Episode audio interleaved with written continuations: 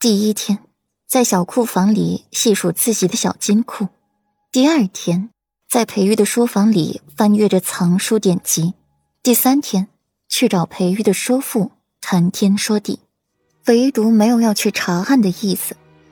任凭外面四起的流言，顾阮一律当作听不见、看不见。只是主子不齐，莫和他们倒是急得团团转，还想给裴玉飞鸽传书求救，被顾阮一箭射下来，做烤乳鸽去了，还警告他们不准找裴玉。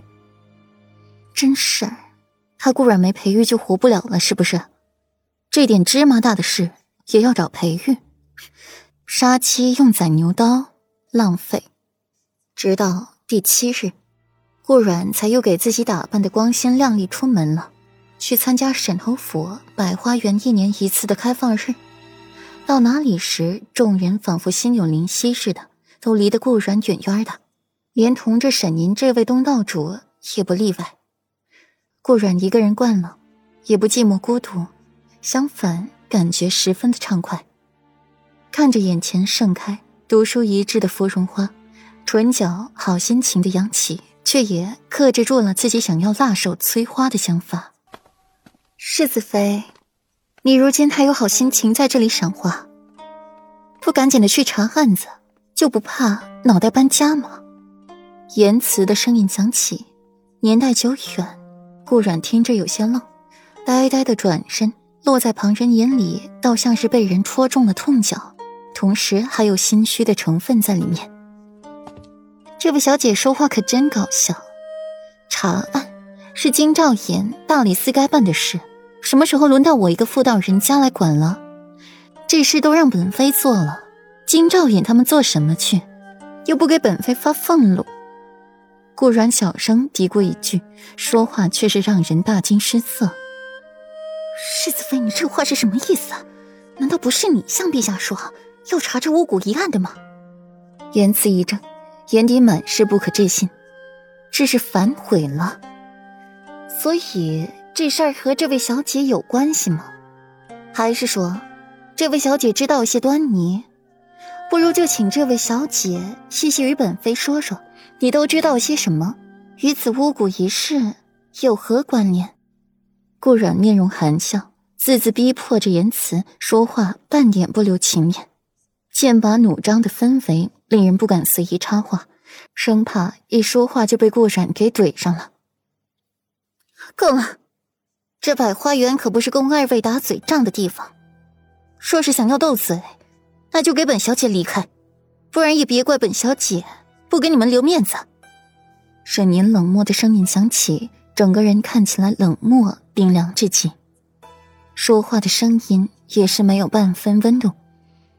随后看顾阮的眼神也是冰冷的紧。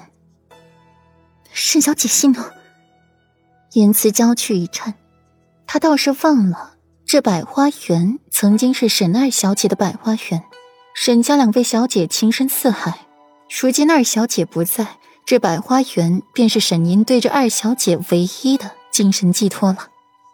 沈小姐，幼妹无知，还请沈小姐原谅，也请世子妃大人。不计小人之过。